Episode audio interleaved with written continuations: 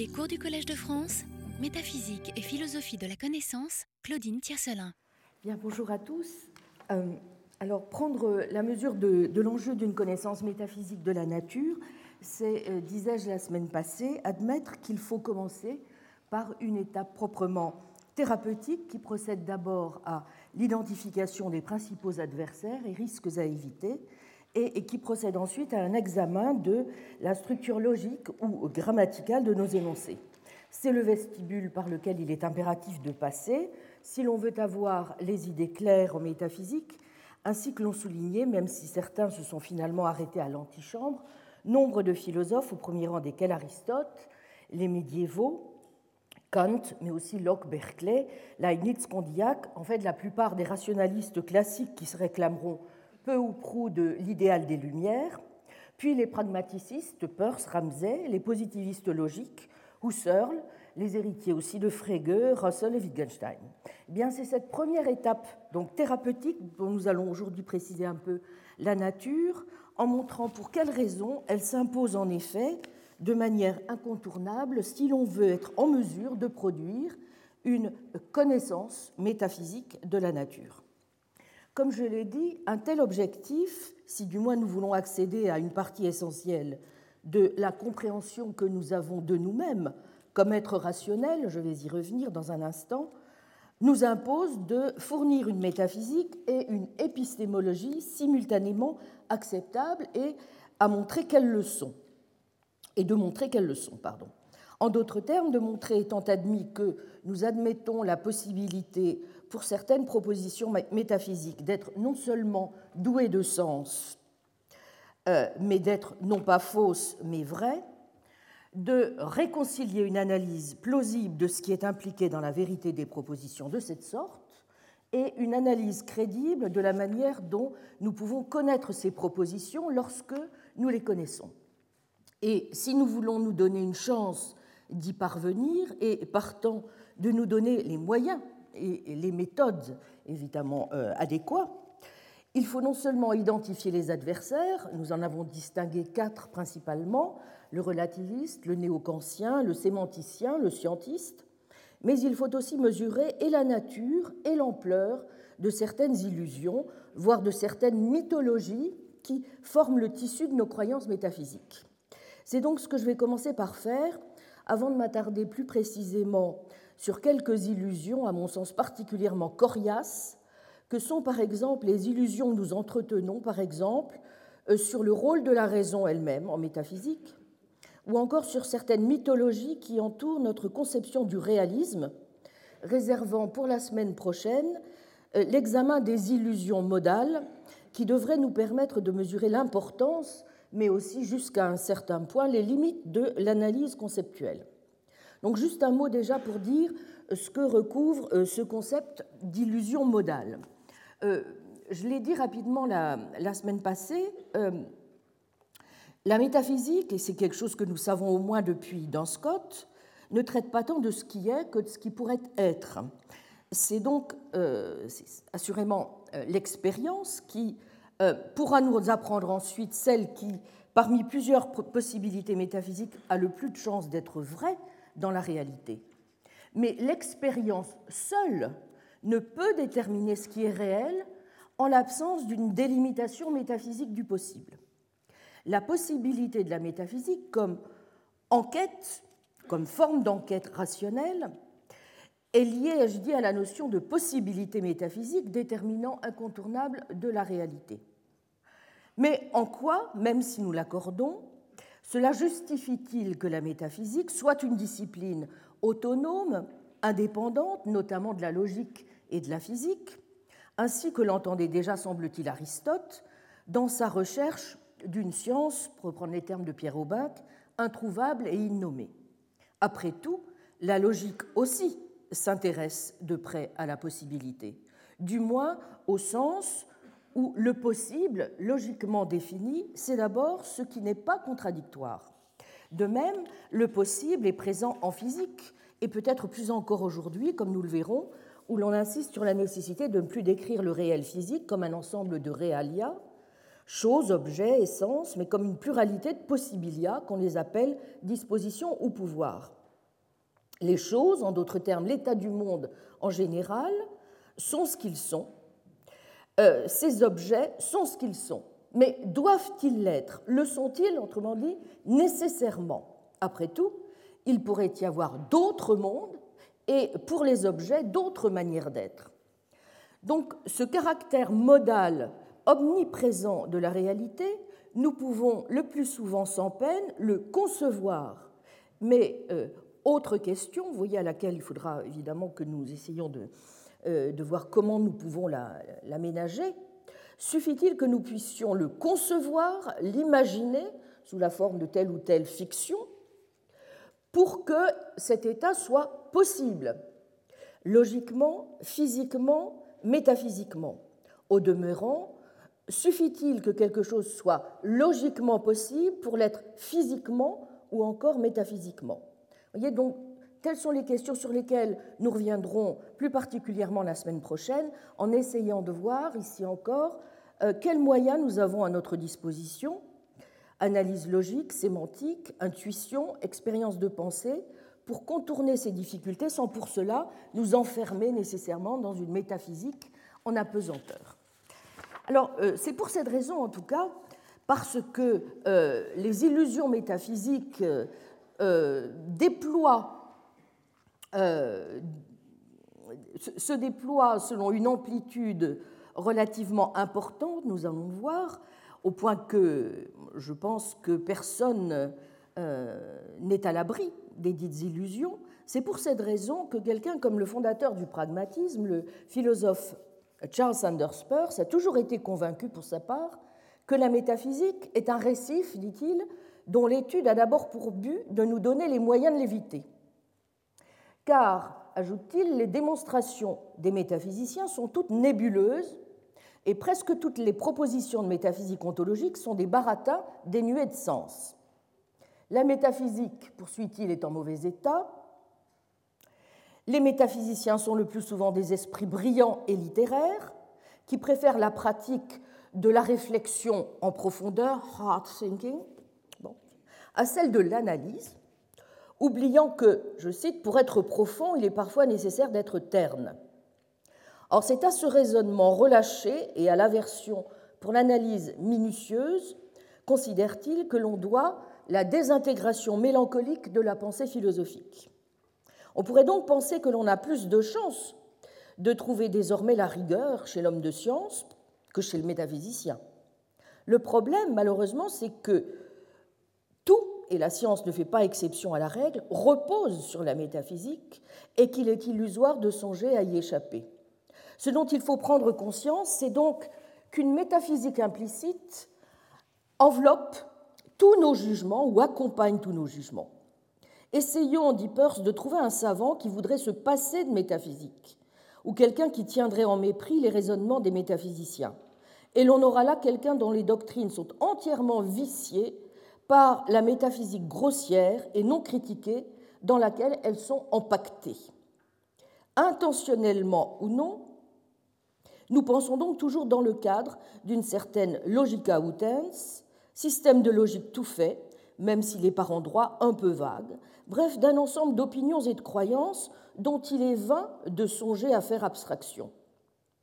Comme je l'ai dit en citant précisément cette expression persienne, la, la métaphysique même mauvaise, dit-il, repose réellement, consciemment ou non, sur des observations, et la seule raison pour laquelle on ne le reconnaît pas, c'est qu'elle repose sur certaines sortes de phénomènes dont l'expérience de tout homme est tellement saturée qu'il euh, ne leur accorde habituellement euh, aucune attention particulière.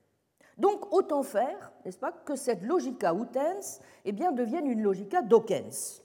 Non pas du tout pour parvenir à un savoir absolu, mais simplement pour résorber, en quelque sorte, quelques incertitudes.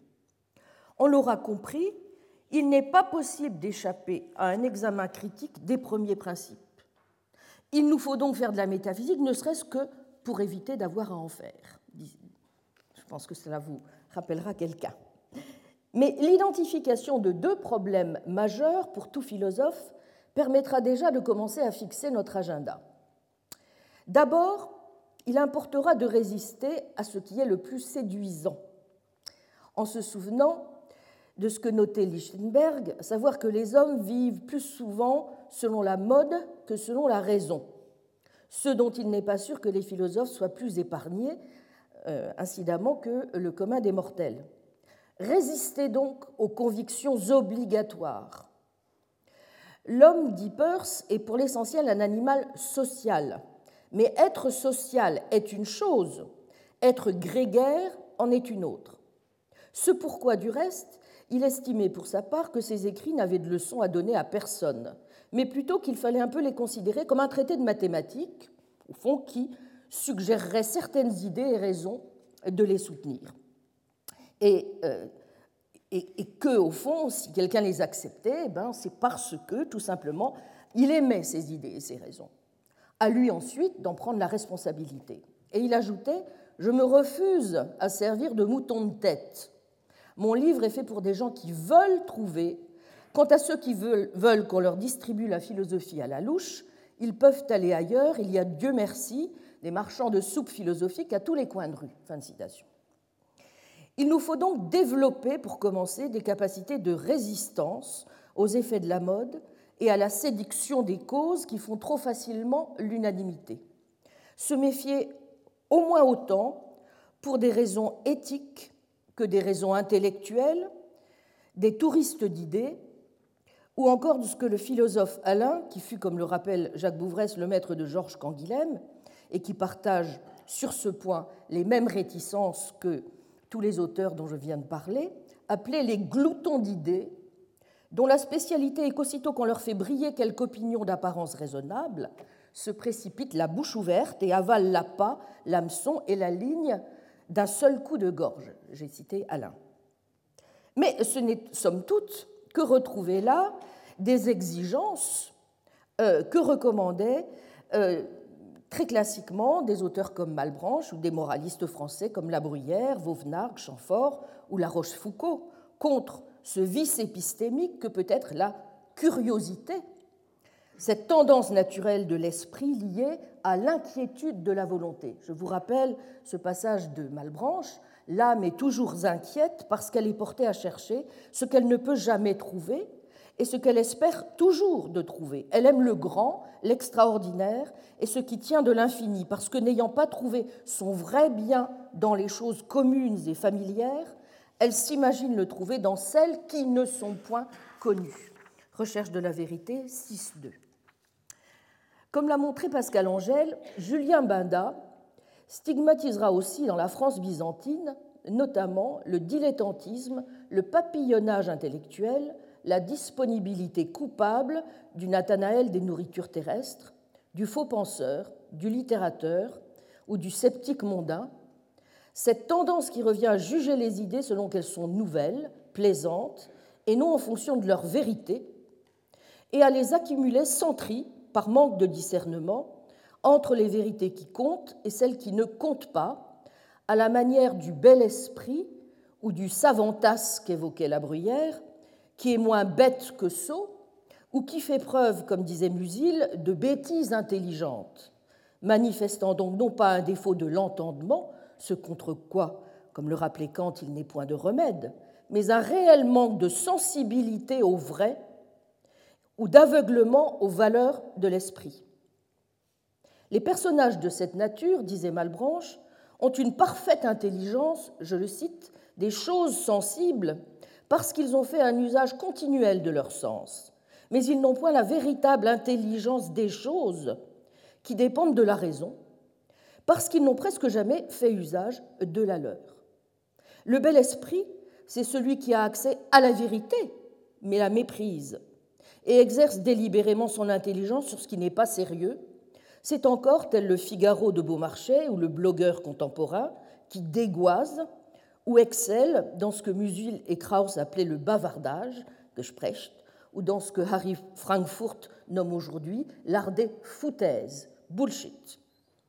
Les deux erreurs les plus fréquentes qui nous menacent dans l'exercice de la pensée sont en effet les suivantes, et elles ne sont pas sans conséquences inopportunes prendre à tort la sensation produite par le manque de clarté de notre propre pensée pour un caractère de l'objet auquel nous pensons, prendre à tort une simple différence dans la construction grammaticale de deux mots pour une distinction entre les idées qu'ils expriment.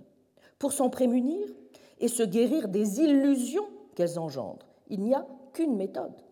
Il faut accepter de s'inscrire dans l'ordre des raisons.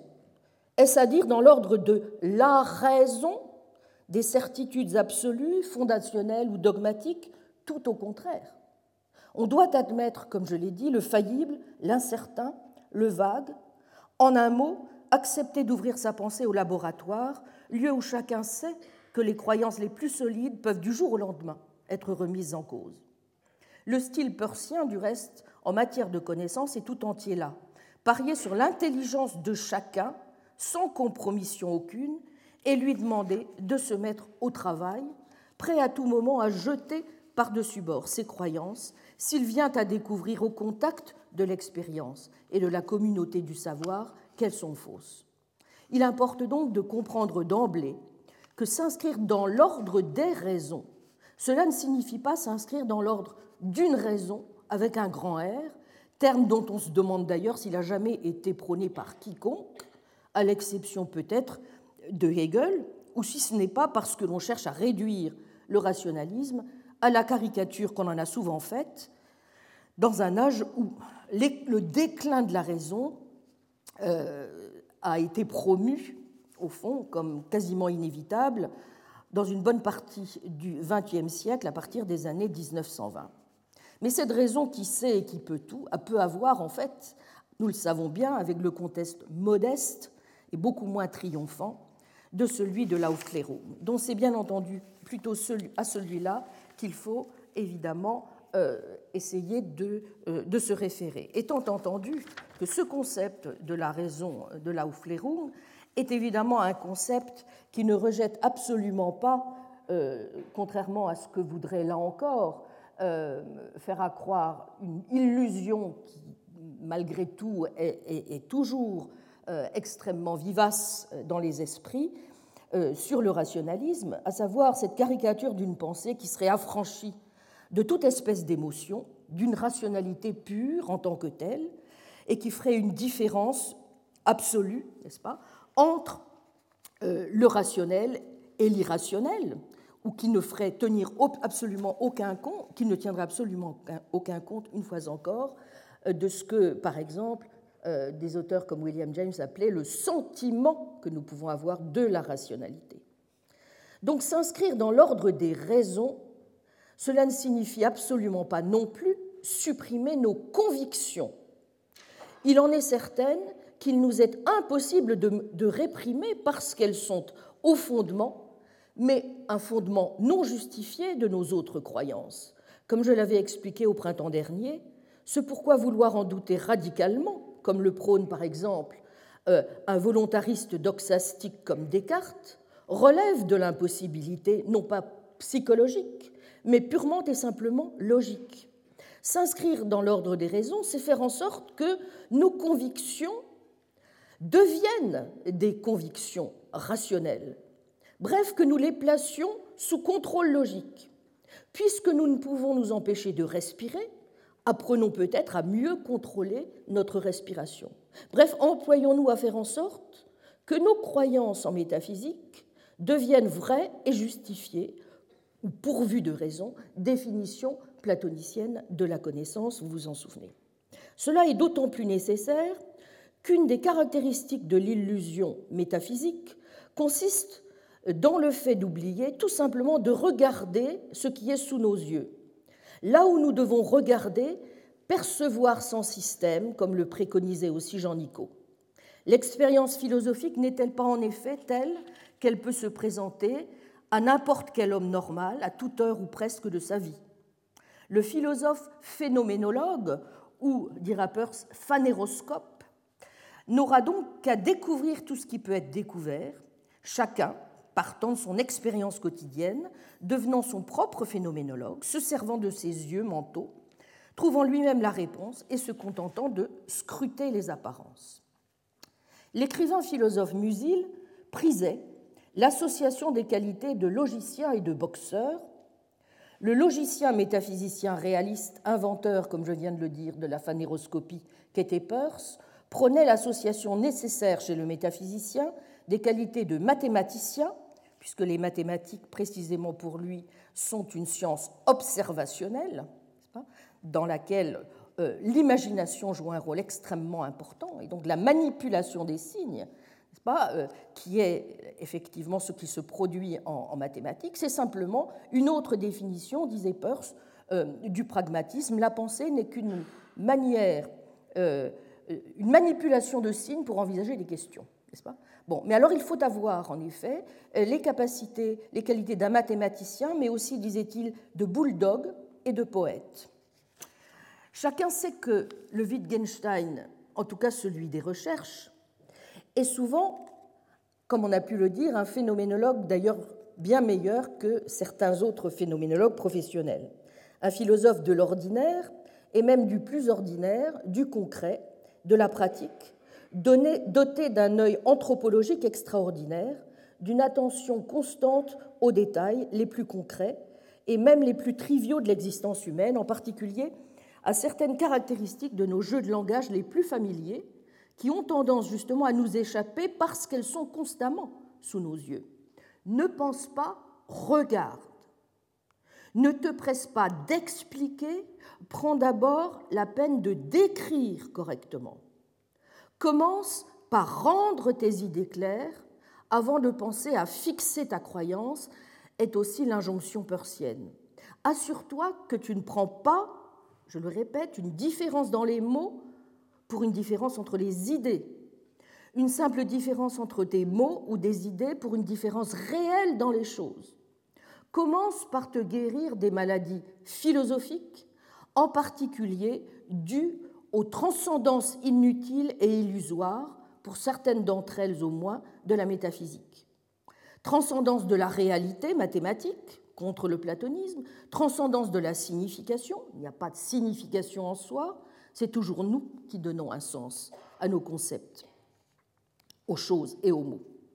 Transcendance de la nécessité, elle n'est pas déterminée par une puissance indépendante, elle est peut-être bien, pour l'essentiel, notre œuvre. As-tu vraiment besoin d'utiliser des concepts d'un tel degré d'abstraction pour rendre compte d'une bonne partie de tes jeux de langage? Demande-toi si tu es réellement en train de faire ce que tu crois faire. Es-tu bien sûr que tu ne prends pas un problème philosophique pour un problème qui est seulement théorique? Avant de décréter comment cela doit être, regarde d'abord comme c'est, dégonfle les questions censées fondamentales, quitte à y renoncer. Il n'est d'ailleurs pas évident que tu renonces à quelque chose qui était si décisif. Au demeurant, ne confonds pas le fait de renoncer intellectuellement à des images ou à des mythes philosophiques, comme ceux qui entourent les concepts de nécessité, de fondement, de corps de signification, avec le fait de devoir t'en passer, ou de devoir changer la façon dont tu t'exprimes. Ce serait d'ailleurs peine perdue, peut-être même coûteux, et personne ne te le demande. Cherche derrière ce qui est dit, en te demandant ce qui se passerait si tu essayais de dire le maximum de ce qui n'a pas été dit, parce que tu pouvais seulement le montrer. Détermine les vrais problèmes, sois prêt à les déplacer, à les trouver faux, voire radicalement dénués de sens. Qui a dit que la déconstruction serait une denrée bien de chez nous? Sont-ils même si nombreux, ceux qui seraient prêts à admettre que la philosophie peut produire de la fausseté radicale et du non-sens? Alors on pourrait évidemment être tenté de dire, à la suite des choses un peu catastrophiques que je viens de, de rappeler, que cette entreprise thérapeutique est en effet euh, relativement dévastatrice. Et pourtant, ce n'est pas, je crois, le cas, et ce pour plusieurs raisons. Tout d'abord, en tout cas c'est le cas d'un philosophe métaphysicien comme Peirce, parce que l'entreprise thérapeutique n'est qu'une étape. On retient souvent du pragmatisme justement cette image que je viens de donner, assez proche du positivisme logique, Mais euh, si Peirce estime que les démonstrations des métaphysiciens sont toutes nébuleuses, comme je l'ai dit, c'est moins dans le but de supprimer que de guérir. On retrouve tout à fait la tonalité de la dialectique transcendantale, n'est-ce pas?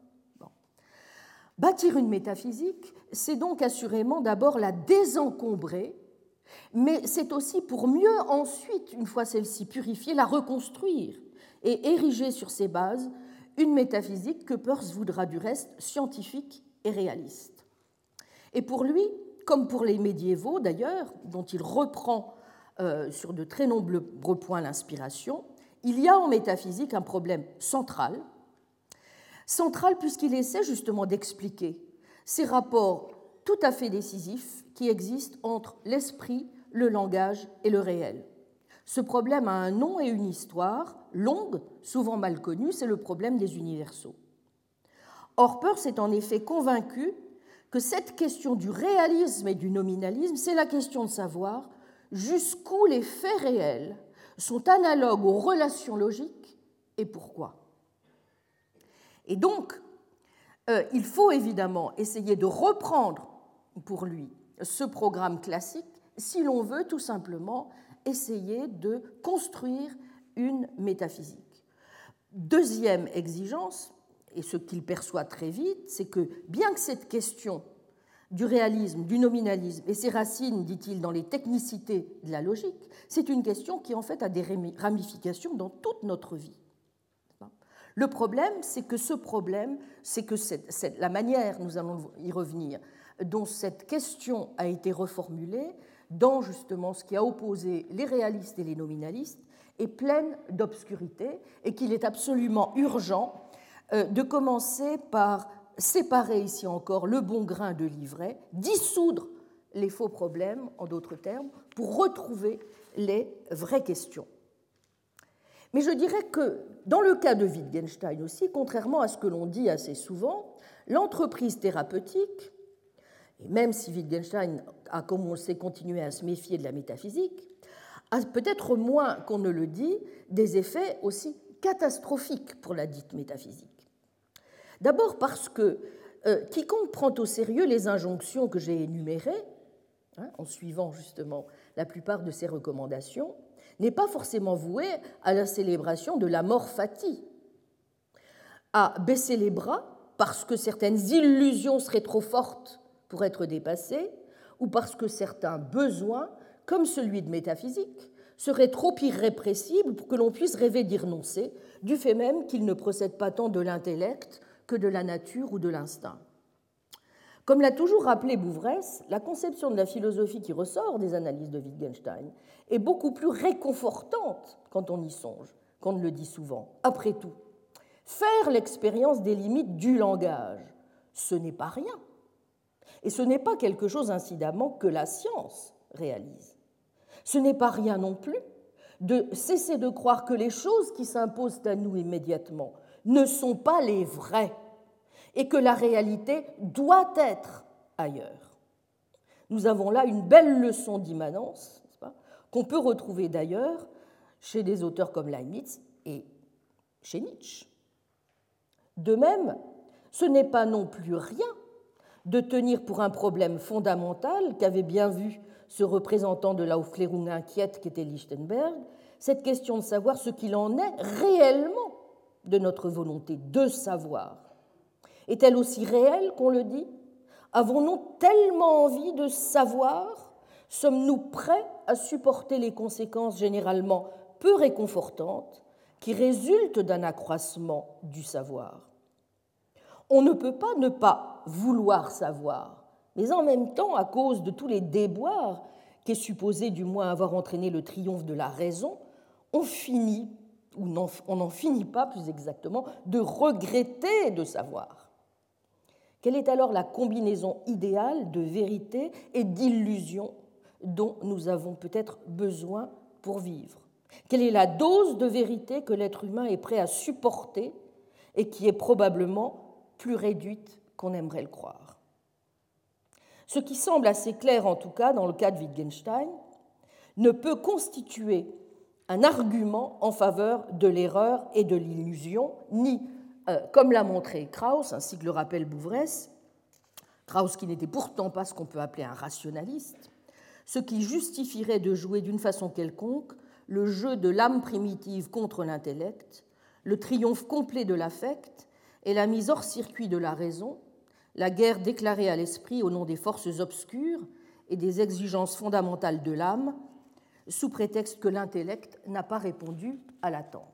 Ce dont nous avons sans doute plus besoin, ce n'est pas, tant de supplément d'âme que d'une bonne réorganisation de l'esprit.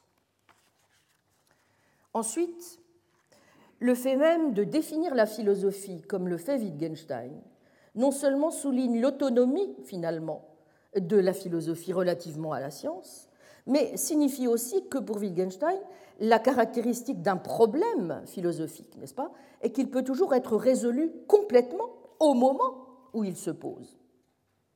A l'inverse, si l'on rapproche la méthode à suivre en philosophie de celle de la science, eh bien on est obligé, mais c'est un petit peu vers là que pour ma part je dois avouer, parce que je suis plus le cheminement persien, on doit évidemment avoir une certaine idée de progrès, ou en tout cas de correction progressive, du même genre que celle qui a cours en sciences. Mais c'est vrai qu'en un sens, il est préférable de se dire que euh, on a résolu un certain nombre de problèmes, hic et nunc, euh, puisque leur solution peut dépendre, vous voyez, de faits que nous ne connaissons pas encore et de concepts dont nous ne disposons pas encore.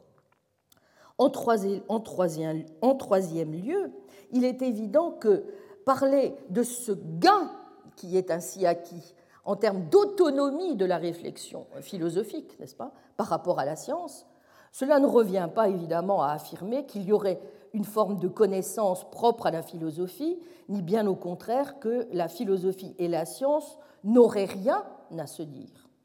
Même à supposer que le but de la philosophie ne soit pas d'acquérir ou de communiquer des connaissances théoriques nouvelles, mais bien de parvenir à la clarté, cela ne nous donne pas pour autant d'indications très précises sur la nature des instruments qu'on doit utiliser pour arriver à la clarté. Et donc, il faut bien qu'à un moment donné, on passe le relais d'une certaine manière à ceux qui nous donneront ces instruments. En tout cas, ce n'est pas parce que l'on est convaincu, ce qui était aussi après tout jusqu'à un certain point le cas de Locke ou de Berkeley et de tous les rationalistes classiques que la philosophie est essentiellement une affaire de clarification grammaticale ou conceptuelle, que l'on est obligé de dire qu'elle l'est exclusivement, ni encore, contrairement à ce que semble dire, il est vrai, le plus souvent Wittgenstein dans les recherches, que la caractéristique d'un problème philosophique, c'est que sa solution ne dépend jamais de l'acquisition d'une connaissance ou d'une information nouvelle.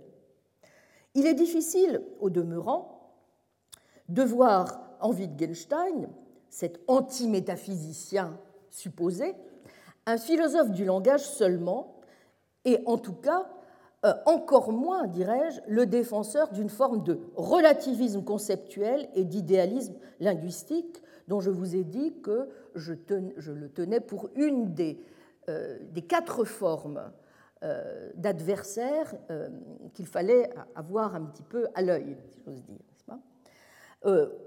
En effet, il est vrai que dans son esprit, le langage n'est limité par rien d'autre que par du langage.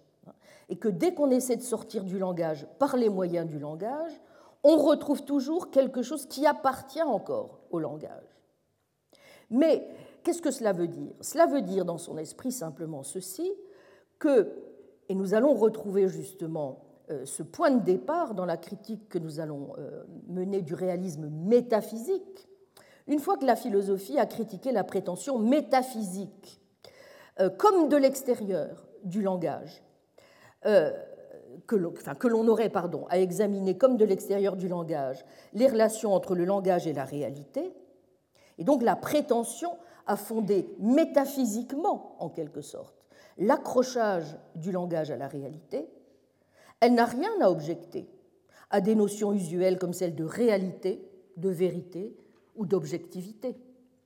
L'erreur, précisément, est de conclure, comme certains structuralistes, qu'on ne sort jamais du langage, même quand on l'utilise de la façon la plus ordinaire qui soit.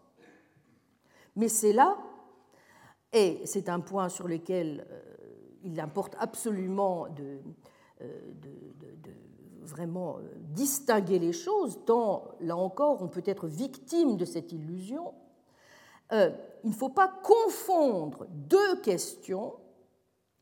Les philosophes peuvent-ils réussir à sortir du langage pour parler de la connexion qui existe entre langage et réalité? À laquelle Wittgenstein répond non, avec la question quand nous nous servons du langage sans être en train de philosopher, comment notre langage s'accroche-t-il à quelque chose qu'on peut appeler la réalité? C'est cette question, la deuxième, qui est centrale comme l'a bien vu Bouvresse qui a souligné le réalisme wittgensteinien. Mais évidemment, si on adopte le point de vue de Wittgenstein, on doit s'apercevoir, après l'avoir résolu, que cette question, en fait, n'en était pas vraiment une, que le problème n'a jamais existé. Bon. Mais c'est un aspect justement de ce qu'il veut dire lorsqu'il dit que l'harmonie entre le langage et la réalité est une chose qui est donnée dans la grammaire du langage elle-même. Elle ne peut jamais être donnée dans le discours philosophique que nous tenons sur la grammaire et le langage. Et donc, être réaliste, c'est refuser de considérer que lorsqu'on parle de nature ou de naturel, par exemple, on ne parle que de choses qui ne seraient que des projections de la culture dans laquelle nous nous exprimons. Entrer en contact avec la réalité, par le langage, certes, mais sans oublier la perception et l'action. Bref, sans oublier d'être réaliste, c'est-à-dire montrer que la science n'a pas le monopole de la science, que la littérature est aussi une forme de connaissance, qu'il se peut fort bien, même si l'on rejette par exemple, comme on doit le faire, le rationalisme moral, qu'il y ait une réalité morale dont nous puissions chercher et parvenir à acquérir une connaissance objective, tout en continuant à maintenir une distinction entre les entreprises qui visent à la connaissance objective et les autres. Bref, chercher à montrer que la position correcte à suivre en philosophie, comme l'a souligné Hilary Putnam, est, je le cite, une voie moyenne entre la métaphysique réactionnaire et le relativisme irresponsable, et qu'il faut continuer à, je le cite, valoriser la tolérance et le pluralisme promus par les Lumières, tout en évitant le scepticisme épistémologique qui est allé de pair avec la tolérance et le, et le pluralisme, éviter en d'autres termes le scepticisme moral sans sombrer dans l'autoritarisme moral. Fin citation. Après avoir examiné quelques illusions coriaces qui entourent euh, euh, notre conception de la raison et du rôle qu'elle peut continuer à avoir comme méthode à suivre en métaphysique, je voudrais donc examiner à présent un autre groupe d'illusions métaphysiques particulièrement fortes aussi, et nous allons voir qu'elles sont véritablement absolument décisives euh, qu'il faut, qu'il faut lutter contre elle de manière absolument décisive si on veut tout simplement être capable de faire la distinction euh, qui doit être la nôtre, vous vous en souvenez, c'est-à-dire la distinction principielle euh, qui doit être donc au, point de départ, au fondement même d'un projet métaphysique de la nature bien conçu, à savoir se doter des moyens de faire la distinction entre l'apparence et la réalité. Ne jamais oublier, autrement dit, comme disait Jean Largeau euh, dans les principes de philosophie réaliste, que les idées sont formées d'après les choses, non pas les choses d'après les idées. Comme je l'ai évoqué rapidement la dernière fois, il est exact que le préjugé positiviste et scientiste bat aujourd'hui de l'aile. Les distinctions entre analytique et synthétique, entre faits et valeurs, sont souvent remis en cause notamment par des auteurs comme Quine et plus encore par Putnam, héritier du pragmatisme, comme celle du partage entre explication et compréhension, entre science de la nature et science de l'esprit. On voit aussi très vite que savants et métaphysiciens ont un souci majeur en commun, trouver le moyen d'échapper au relativisme et au scepticisme qui semble aujourd'hui appelé en un sens par ce que disait Einstein, vous vous en souvenez, je l'avais cité, le vrai problème, écrivait-il, est que la physique décrit la réalité, mais nous ne savons pas ce qu'est la réalité. Nous ne la connaissons que par la description physique. Autant dire que si métaphysique de la nature il doit y avoir, celle-ci passera par un rejet du positivisme, mais aussi par un combat contre l'idéalisme et corrélativement par un engagement réaliste. C'est ce que je vous ai euh, indiqué la dernière fois.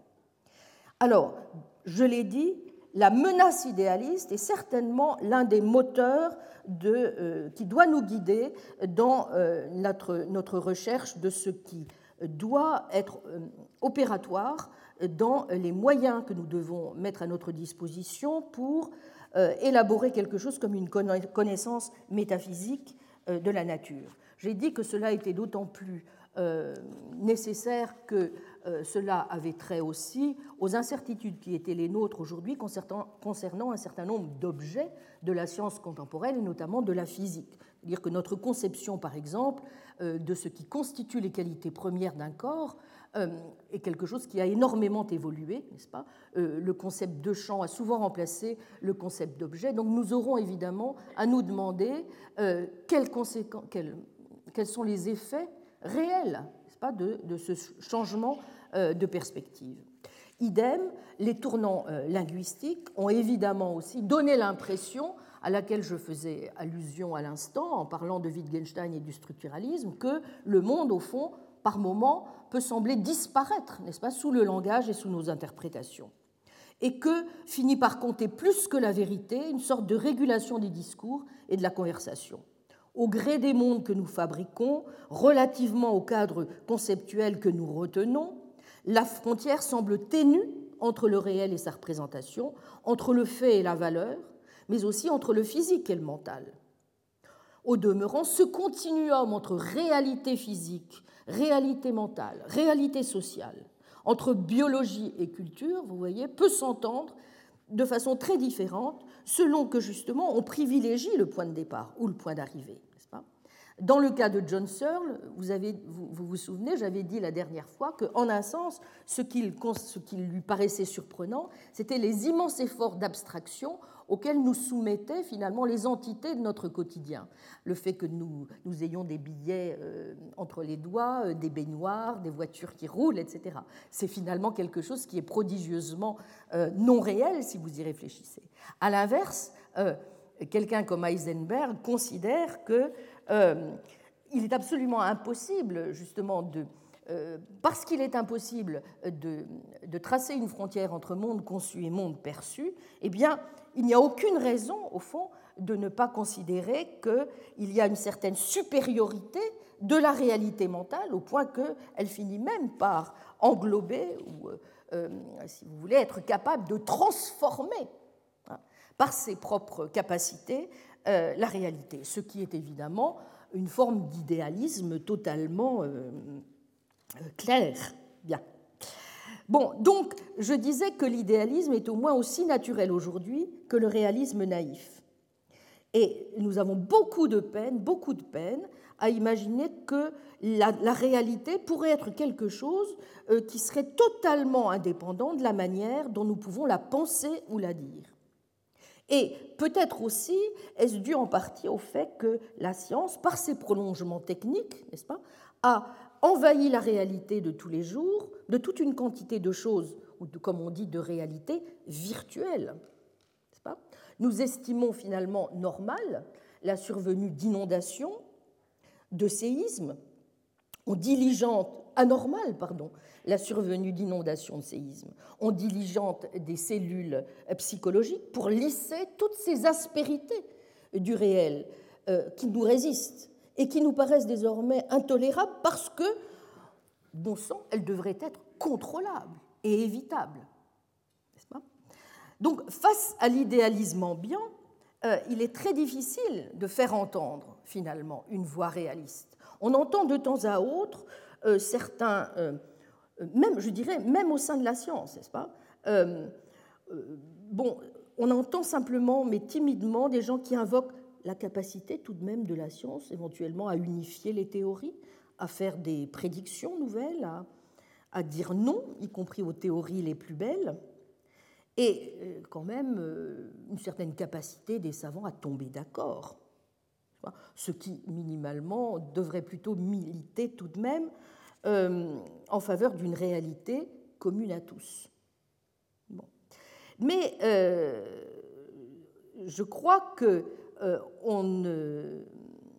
il faut sans cesse avoir une espèce de, comment dirais-je, de réaction euh, complète à cette menace idéaliste, c'est-à-dire rappeler en permanence que la réalité comporte des éléments irréductibles à la représentation. L'aspect qualitatif de la réalité, l'odeur du lilas, la douleur d'un mal de le choc réactif de l'existence.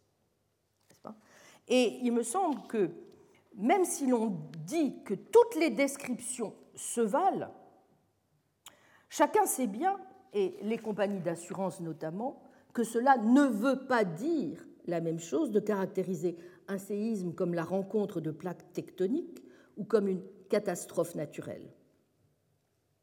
Donc, la lutte contre l'idéalisme est ce qui doit en permanence nous guider dans notre recherche d'un réalisme qui soit suffisamment robuste, n'est-ce pas, pour parvenir à le circonvenir. Mais euh, en tout cas, euh, il ne devra avoir rien de simplement rhétorique. Peut-être convient-il donc à présent de dire quand même quelques mots sur ce que recouvre ce concept de réalisme. Donc passons, si vous voulez, à quelques sens rapidement euh, de ce que recouvre ce concept. Bon, au sens traditionnel de la scolastique, on dit que le réalisme, justement, est cette doctrine métaphysique qui affirme l'existence réelle d'entités abstraites ou de ce, que, ce dont je parlais tout à l'heure, de certains universaux, pas? Le bien, la justice, euh, la beauté, etc. Il s'oppose au nominalisme qui nie l'existence de ces entités ou les réduit à de simples constructions conceptuelles ou verbales pour accorder une existence aux seuls individus.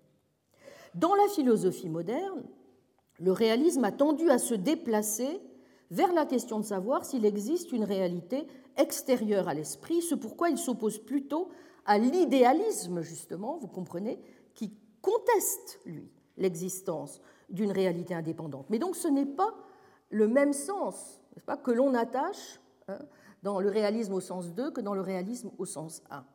Il y a enfin un troisième sens qu'on pourrait euh, dire qui s'attache euh, sur le plan épistémique cette fois au réalisme, c'est le sens dans lequel euh, le réalisme prend parfois une forme réductionniste ou même phénoméniste. C'est-à-dire, c'est l'idée que notre connaissance ordinaire des objets du monde extérieur peut se réduire à des structures de sensations ou de phénomènes perçus. En logique et en sémantique, enfin, notamment depuis le tournant linguistique, que j'ai eu l'occasion d'évoquer, le réalisme se présente souvent la thèse, et c'est une thèse notamment qui a été euh, tout à fait précisée euh, de façon remarquable par Michael Dummett, euh, c'est la thèse selon laquelle une proposition est vraie ou fausse indépendamment des moyens pas, que nous avons ou pourrions avoir de la vérifier. Donc le réalisme ici vous voyez, c'est vraiment une propriété qui s'attache à certains de nos énoncés. Et euh, pourquoi est-ce que le réalisme, ainsi entendu, s'oppose à l'antiréalisme? Au sens où l'antiréaliste est quelqu'un qui dira que la vérité d'une proposition dépend de sa vérifiabilité en principe ou en pratique. Donc, vous voyez que ces sens ne sont pas équivalents, puisque un nominaliste peut parfaitement admettre l'existence d'une réalité extérieure, mais uniquement composée d'individus. Mais c'est aussi le cas de l'antiréaliste, du moins jusqu'à un certain point, puisque notre vérification, pour lui, peut s'exercer sur un monde indépendant de nous voyez, donc c'est vrai qu'on a différentes acceptions qui ne vont pas. Il est très très important quand je vous disais qu'il fallait d'abord paraître au clair sur le sens de nos mots, n'est-ce pas?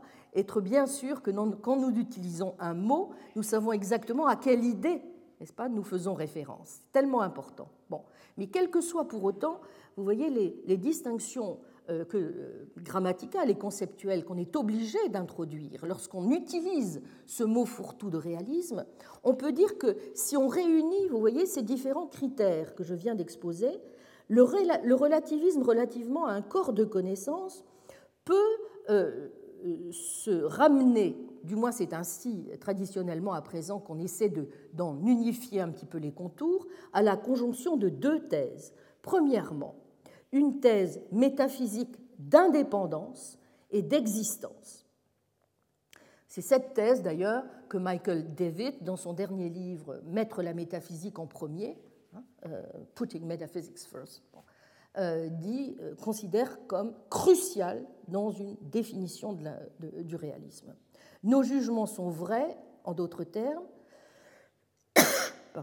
en vertu de l'existence d'un monde indépendant de notre connaissance.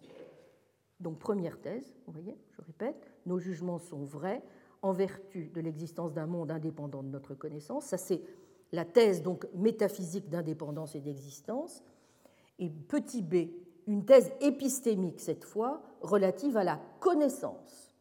Je vous rappelle que nous avons besoin de tenir, n'est-ce pas, ces deux aspects métaphysiques et épistémologiques si nous voulons répondre à notre pari d'une véritable connaissance métaphysique de la nature.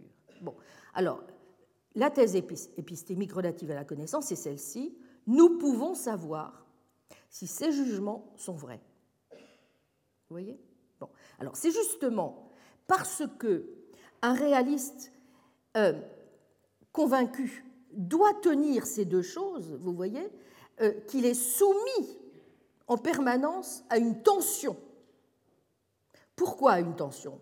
Eh bien parce que si le monde est indépendant de notre connaissance, comme le réclame la thèse métaphysique, vous y êtes, comment pouvons-nous réellement le connaître? Comme le veut la thèse épistémique.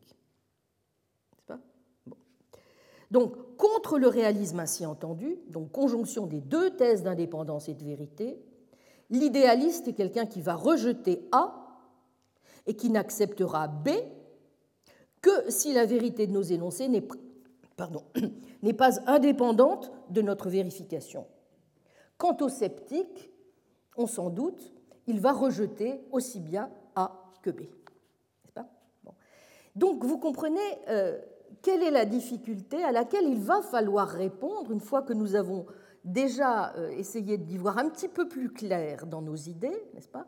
D'avoir essayé de résister à la séduction de certaines mythologies, de certaines illusions. Si nous voulons véritablement éviter l'idéalisme et donc développer quelque chose comme une forme de réalisme, il faudra que nous euh, nous efforcions de nous frayer un chemin entre deux écueils. Éviter un réalisme radical, ou, comme l'on dit euh, aujourd'hui, un réalisme métaphysique, je vais expliquer euh, de quoi il s'agit, mais aussi éviter un réalisme qui serait trop mou, trop proche en quelque sorte de l'antiréalisme, et qui donc s'enfermerait trop dans une perspective simplement sémantique et épistémique. Pour échapper à l'idéaliste, au sceptique et au réaliste métaphysique, il y a donc fort à parier qu'une connaissance métaphysique de la nature, à même de répondre, vous voyez, à ce pari, devra rendre compatible A et B, c'est-à-dire la thèse métaphysique et la thèse épistémique, et donc devra, c'est pour ça que tout à l'heure j'ai parlé de l'impossibilité de la compromission, devra se placer sous l'égide d'un réalisme plutôt périlleux que tiède ou consensuel. Bon, parce que les réalismes tièdes et consensuels, on en a plein en magasin, si j'ose dire.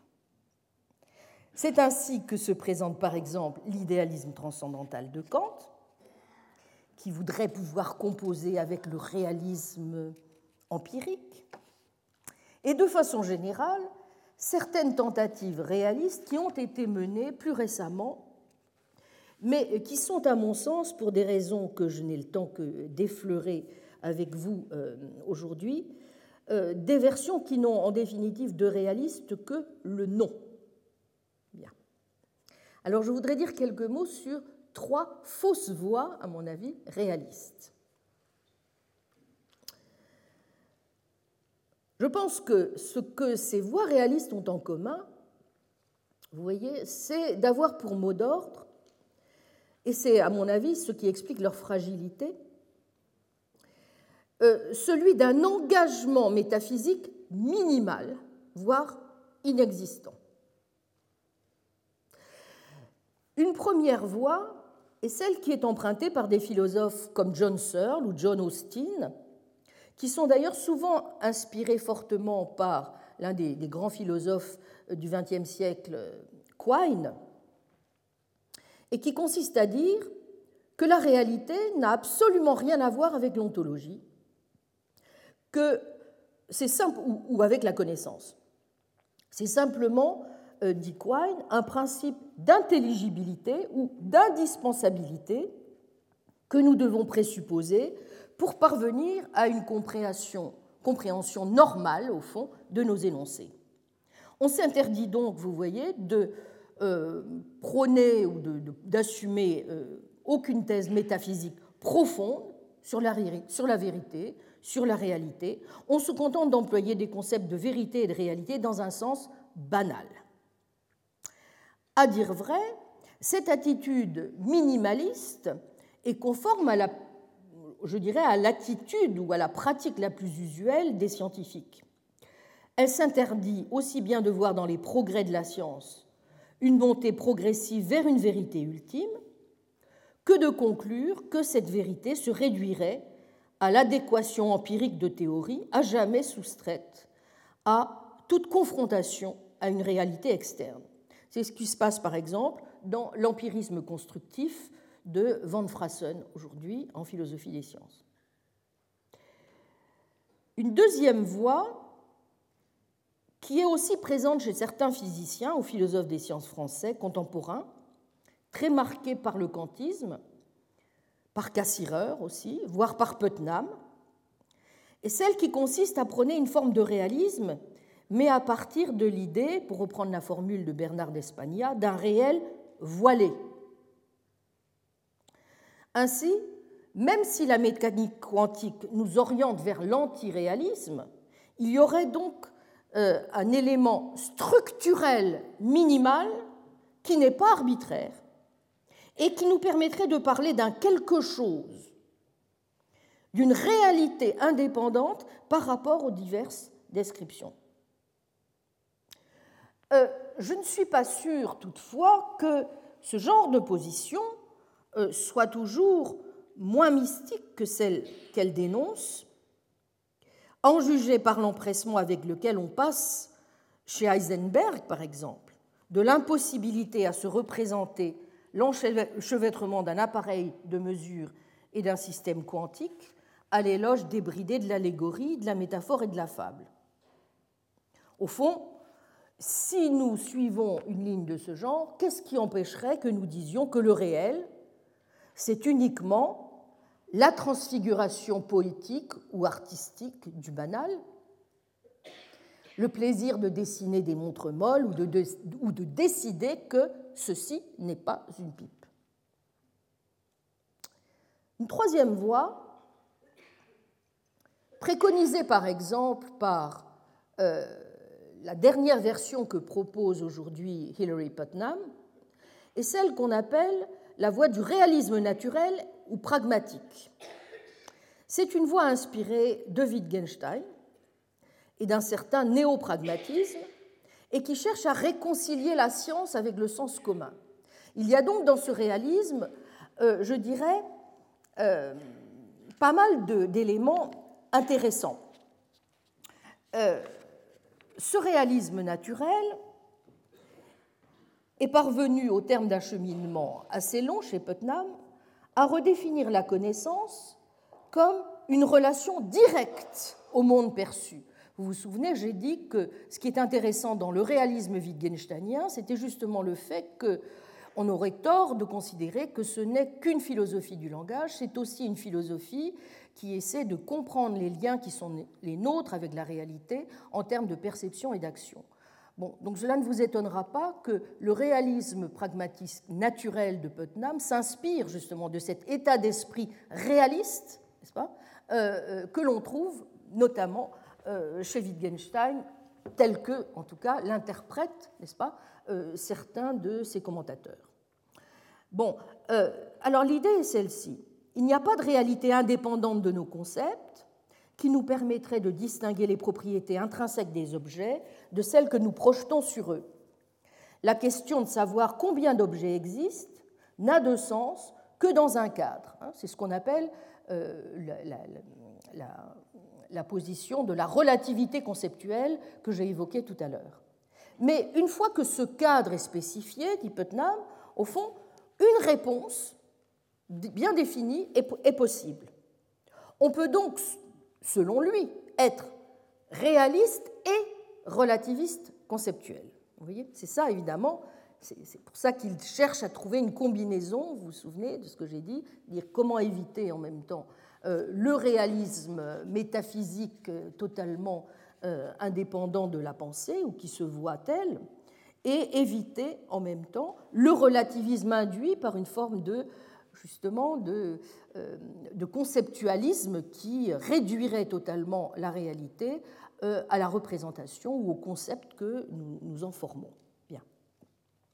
Donc, on peut être, à son avis, réaliste et relativiste conceptuel. Cela revient aussi à considérer, dans, une position de ce genre, que l'explication scientifique du monde n'a pas de prééminence sur celle du sens commun. Bref, si vous voulez, les tables existent tout autant que les électrons. De même, il n'est pas possible non plus d'expliquer la réalité mentale dans les termes de la physique. Et l'illusion métaphysique fondamentale est de croire en l'existence de données sensorielles brutes, alors que le sensible est d'emblée façonné par des concepts. Alors, le réalisme naturel, je crois, a le mérite, qui n'est pas mince, de nous rappeler que l'ancrage de l'esprit dans la réalité passe par la perception. Et, comme je l'ai dit, par une perception ou une expérience directe de la réalité. Voir un objet rouge, c'est voir, ni plus ni moins, un objet rouge, n'est-ce pas? Mais que reste-t-il de ce sur quoi j'ai insisté tout à l'heure et dont nous avons absolument besoin si nous voulons vraiment répondre à l'idéaliste Que reste-t-il de la force causale, brute de l'expérience Si celle-ci ne nous permet d'accéder au réel qu'à travers des concepts? D'ailleurs, et ça c'est une remarque que fait euh, notamment Fred Dretzke, est-il sûr que quelqu'un qui ne sait pas ce qu'est un tournevis voit la même chose que quelqu'un le sait. Mais surtout, comment justifierons-nous la différence entre la réalité et l'illusion ou l'hallucination? Qui nous interdira, et vous voyez évidemment toutes les conséquences peu opportunes d'une telle manière de faire, qui nous interdira de voir quelqu'un comme une sorcière? Ou comme un représentant d'une race inférieure. Même si Putnam adopte une prudence pragmatique, son réalisme naturel tranche peut-être donc un peu vite sur les incapacités supposées de la science à donner aussi une théorie correcte de l'esprit. Et par ailleurs, si le cadre du sens commun vaut bien celui de la science, comment expliquerons-nous, en restant dans le premier, la superfluidité de l'hélium liquide ou la courbure de la lumière au voisinage d'une masse Bref, si nous voulons pouvoir défendre l'idée d'une connaissance métaphysique de la nature et l'inscrire dans un cadre rationaliste et bel et bien réaliste, il nous faudra donc trouver autre chose. Toutefois, ce que ces stratégies ont en commun, et c'est déjà, il faut le reconnaître, un immense mérite naturellement, c'est de mettre en lumière l'important écueil que doit commencer par éviter tout réalisme digne de ce nom, celui du réalisme métaphysique, ou comme le désigne parfois Putnam, celui du réalisme avec un grand R. Commençons donc à préciser en quoi consiste cette illusion métaphysique de taille qu'il nous faudra absolument contourner. Donc passons à l'examen, si vous le voulez bien, de cette illusion euh, que constitue le réalisme métaphysique. Que faut-il entendre par là? Eh Bien, on peut partir de euh, la manière justement dont Putnam, qui est un de ceux qui ont expliqué le plus clairement en quoi consistait cette position, euh, a essayé de montrer le genre de thèse, si vous voulez, que la position contenait même si l'association des thèses, euh, de fait, ne va pas forcément de soi, puisque Putnam lit incontestablement des considérations qui ont trait à l'indépendance relativement à l'esprit, à une certaine idée de la vérité et à une certaine conception aussi de la référence. Mais, mais précisément, ce qu'il est important de voir, c'est que le plus souvent, euh, euh, les raisons pour lesquelles nos illusions métaphysiques sont si prégnantes, n'est-ce pas, et pourquoi nous avons tant de mal à nous en défaire, c'est parce qu'en général, euh, elles touchent, n'est-ce pas, à ces différentes, ces différentes questions. Indépendance relativement à l'esprit, une certaine idée de la vérité qui est la nôtre, une certaine conception aussi que nous nous faisons de ce qu'est la, la capacité référentielle, si vous voulez, de nos mots. Hein la manière dont nos mots renvoient, s'accrochent au monde. ces thèses sont les suivantes. Premièrement, donc les thèses du réalisme métaphysique ou, dit encore Putnam, de l'externalisme. Le monde est constitué d'un ensemble fixe d'objets indépendants de l'esprit. C'est la première thèse. Deuxième thèse, il n'existe qu'une seule description vraie de comment est fait le monde. Troisième thèse, la vérité est une sorte de relation de correspondance entre des mots ou des symboles de pensée et des choses ou des ensembles de choses extérieures. Fin de citation. C'est dans Raison, vérité et histoire, un texte euh, de 1981 qui a été traduit en français en 1984. Incontestablement, comme Putnam l'a reconnu, pour y avoir succombé lui-même au départ, une certaine théorie causale de la référence a de quoi conduire à un réalisme susceptible de prendre euh, des allures métaphysiques comme celle que justement il dénonce sous le terme de réalisme métaphysique. Pourquoi? Eh bien parce que très souvent, quelqu'un qui défend un réalisme métaphysique est quelqu'un qui se trouve être euh, aussi séduit par ce qu'on pourrait appeler un modèle computationnel de l'esprit et par une interprétation physicaliste de la causalité. Je cite ce que dit Putnam à cet égard. Voir et entendre des événements dans le monde, c'est avoir certains sens d'état visuels ou auditifs produits dans notre esprit-cerveau. Ces sens d'état sont ce que l'esprit-cerveau traite cognitivement les relations entre les tables et les chaises que nous percevons et les sens d'état se ramènent simplement à des impacts causaux sur la rétine et sur le tympan et à des signaux causaux venus de la rétine et du tympan vers les objets de la perception. Nos sens d'état sont en quelque sorte l'interface entre nos processus cognitifs et le monde. Mais qu'est-ce que cela veut dire? De dire que ces expériences représentent des objets à l'extérieur de l'esprit ordinateur. Sans doute peut-on comprendre comment l'esprit, conçu comme un ordinateur, peut comprendre une théorie scientifique. En d'autres termes, c'est l'utiliser comme un instrument de prédiction, mais comment peut-il comprendre une théorie scientifique de façon réaliste? C'est-à-dire comprendre que des termes comme atome, microbes font référence à des choses réelles. Or, que l'on accepte une théorie humienne ou gestaltiste des phénomènes mentaux, le problème reste entier. La théorie ne peut pas expliquer comment se fixe la correspondance entre un mot ou une représentation et quelque chose d'extérieur à l'esprit ou au cerveau.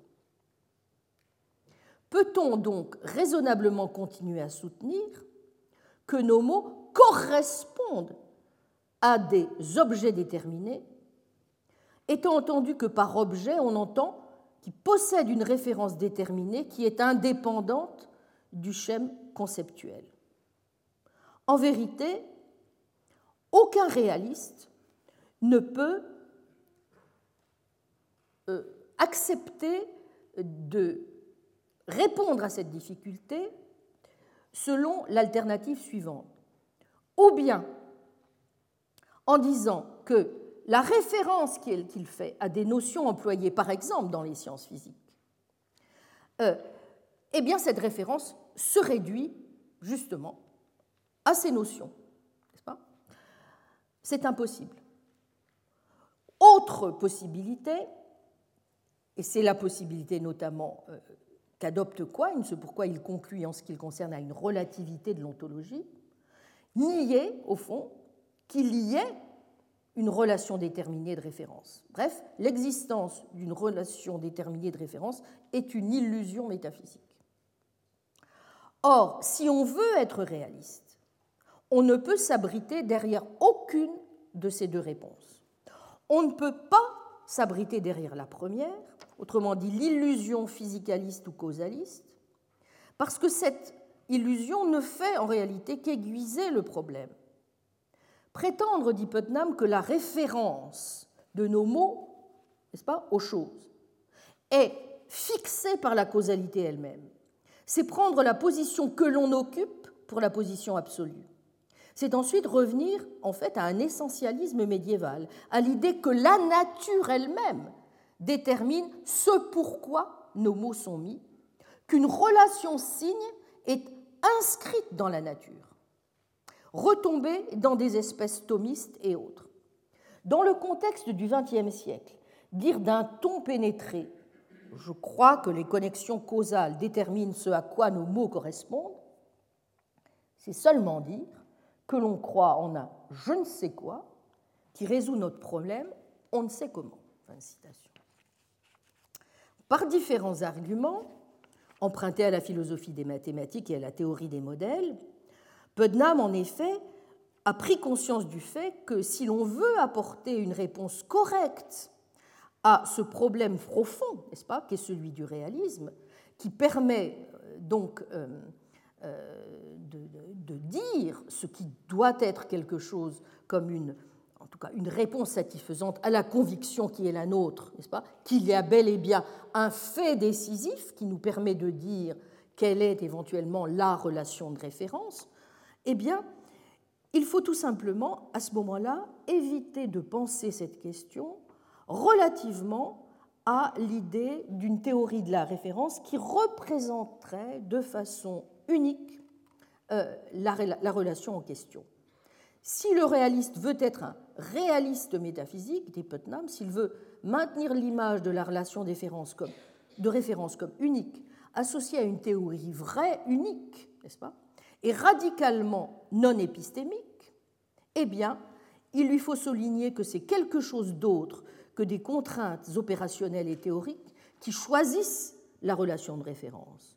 Or, c'est là une idée incohérente. Exit donc la solution de type, vous voyez, physicaliste ou causaliste à l'idée selon laquelle nous pourrions essayer de rendre compte de la manière dont nos mots renvoient aux choses. Rendre compte de la relation de référence.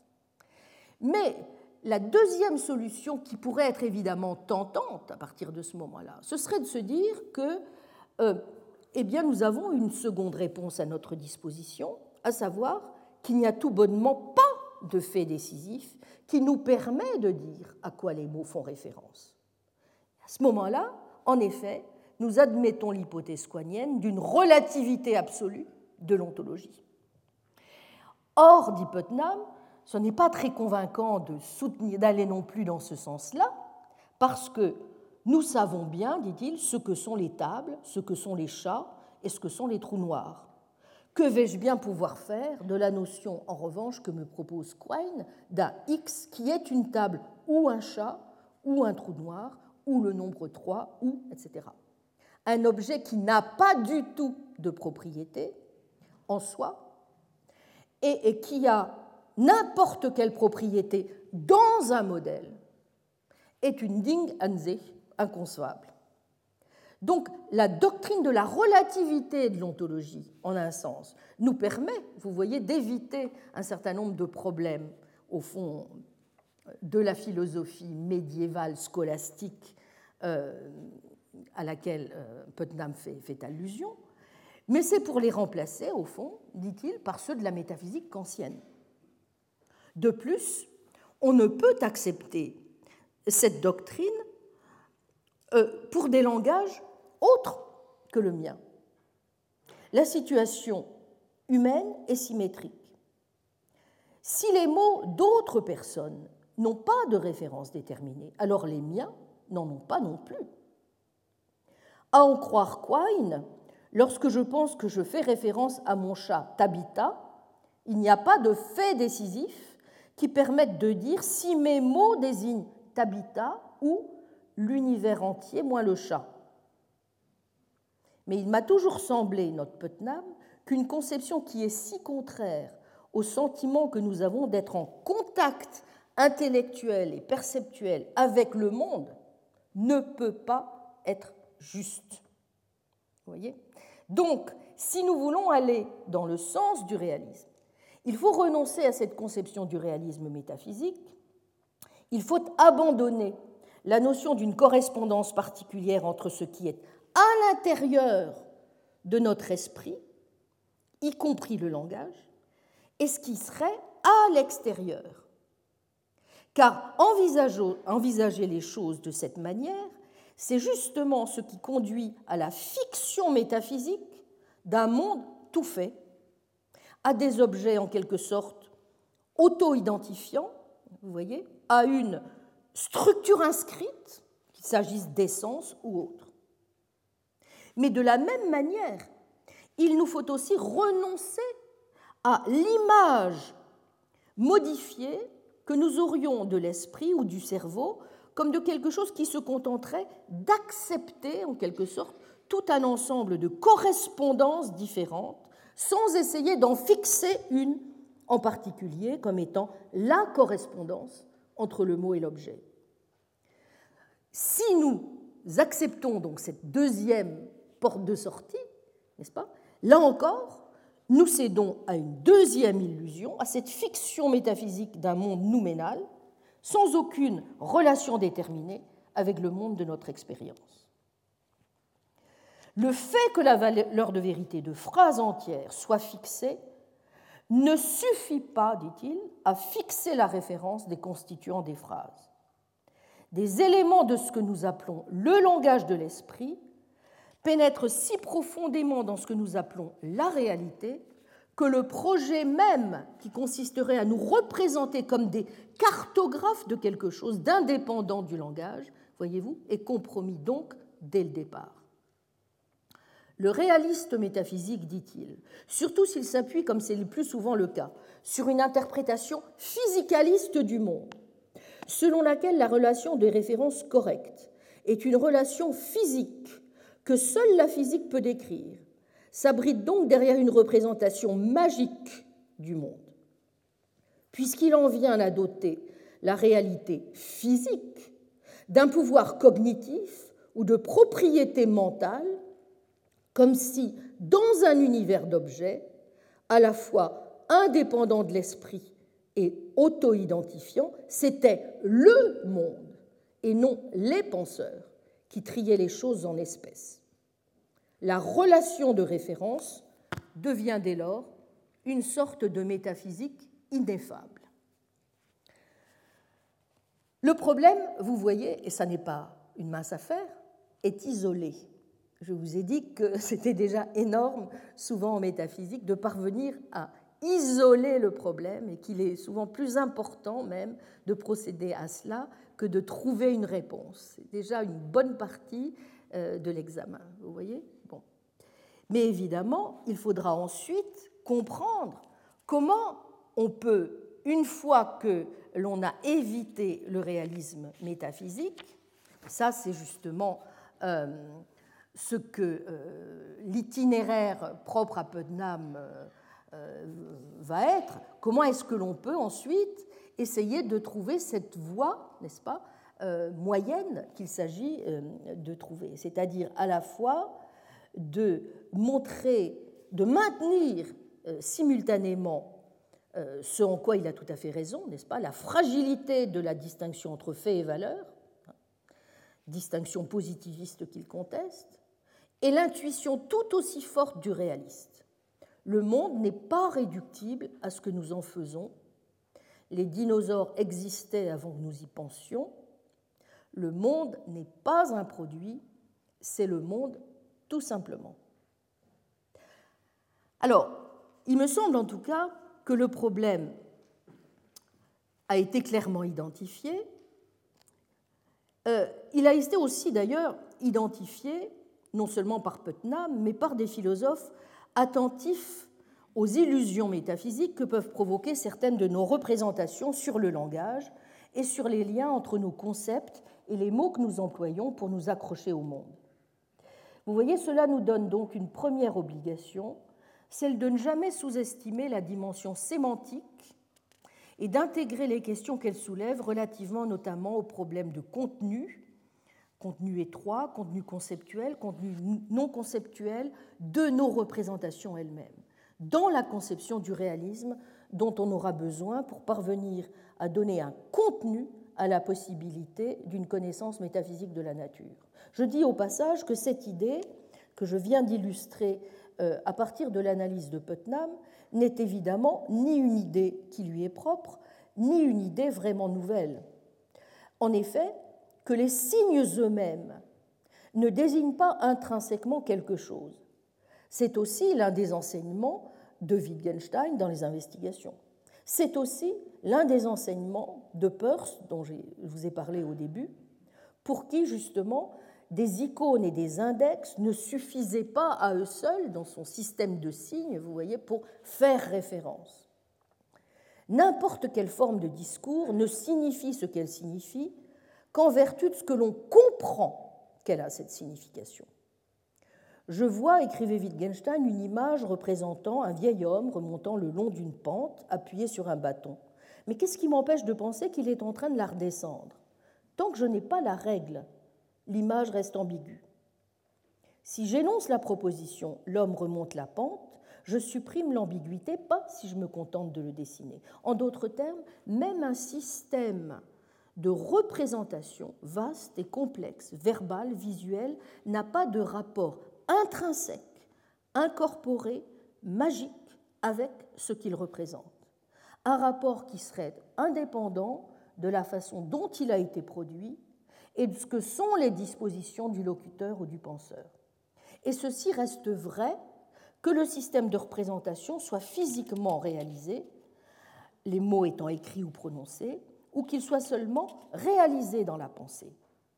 Autrement dit, nos images mentales les mots que nous pensons ne représentent pas intrinsèquement, ce dont ils sont la représentation. Supposer le contraire, c'est tout simplement souscrire à une théorie magique de la référence, et pourtant, c'est très souvent à ce genre de théorie magique que nous souscrivons dans un certain nombre d'illusions métaphysiques que nous entretenons sur le réalisme.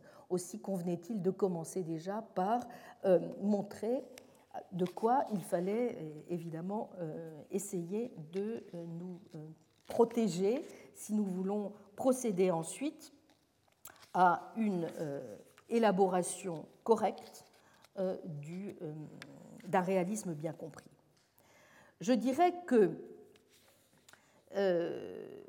une connaissance, pour conclure si vous voulez, euh, une connaissance métaphysique de la nature réaliste, de toute évidence, devra s'approprier un autre type de réalisme que le réalisme métaphysique illusoire, n'est-ce pas, euh, dont je viens de parler. Mais lequel? Bah, C'est précisément ce que nous aurons à essayer de déterminer. Mais vous voyez tout de suite que déjà, ce réalisme devra être très différent du réalisme métaphysique tout court, euh, que quelquefois d'ailleurs on appelle aussi platonisme, mais un petit peu par une, une manière un petit peu exagérée de, d'associer Platon à ce genre de réalisme, même si je dis, bon, on parle de réalisme métaphysique ou platoniste ou platonicien, n'est-ce pas Mais c'est un petit peu, évidemment, un, raccourci. En tout cas, si on entend par là, euh, selon un usage désormais consacré, donc, la double thèse de, je le rappelle, l'indépendance du réel et de l'existence de réalité absolument irréductible à la pensée. Voyez? Donc l'une des difficultés majeures sera pour nous de comprendre comment nous pouvons et même nous devons inscrire notre connaissance métaphysique euh, sans souscrire au réalisme métaphysique, et donc comment nous devons explorer en conséquence d'autres voies réalistes? Une deuxième difficulté évidemment majeure nous attend, celle qui consistera à déterminer le type, mais aussi le degré d'engagement proprement métaphysique auquel on doit ou non souscrire en défendant une position réaliste. En effet, comme nous le verrons lorsque nous aborderons la question de l'engagement en faveur du réalisme scientifique, on peut parfaitement être un métaphysicien réaliste et adopter relativement à la science une attitude instrumentaliste. Toute l'histoire des sciences en témoigne. En tout cas, euh, vous voyez, je crois que dans ses, dans ses, derniers écrits, notamment dans son livre L'éthique sans l'ontologie, comme le, titre l'indique assez clairement, Putnam euh, a dit avec force que si euh, l'on voulait parvenir à une définition satisfaisante du réalisme, il fallait se débarrasser une fois pour toutes de l'ontologie. Euh, je crois qu'il euh, se trompe, ou je crois en tout cas douteux que nous puissions parvenir à un réalisme suffisamment robuste pour venir à bout de l'idéalisme en se débarrassant aussi rapidement, en même temps qu'on se débarrasse du réalisme métaphysique, de la métaphysique elle-même. Bref, en jetant l'eau le bébé avec l'eau du bain, exactement. Il y a donc fort à parier qu'une connaissance métaphysique de la nature supposera, un, un engagement en faveur du réalisme scientifique, mais qu'elle devra aussi montrer que ce réalisme scientifique impose à son tour un certain type d'engagement proprement métaphysique en faveur du réalisme. Et euh, vous l'aurez compris, euh, c'est évidemment l'une des tâches difficiles qui nous attend, mais nous avons encore la semaine prochaine d'autres illusions d'abord à essayer de hum, contourner. Et elles ne sont pas minces puisqu'il s'agit des illusions modales et de la manière même dont nous verrons que, en métaphysique aussi, euh, s'inscrire dans l'ordre des raisons, c'est aussi être capable de mener une analyse conceptuelle, quelquefois aride, mais néanmoins nécessaire. Je vous remercie. Retrouvez tous les contenus du Collège de France sur www.colège-2-france.fr.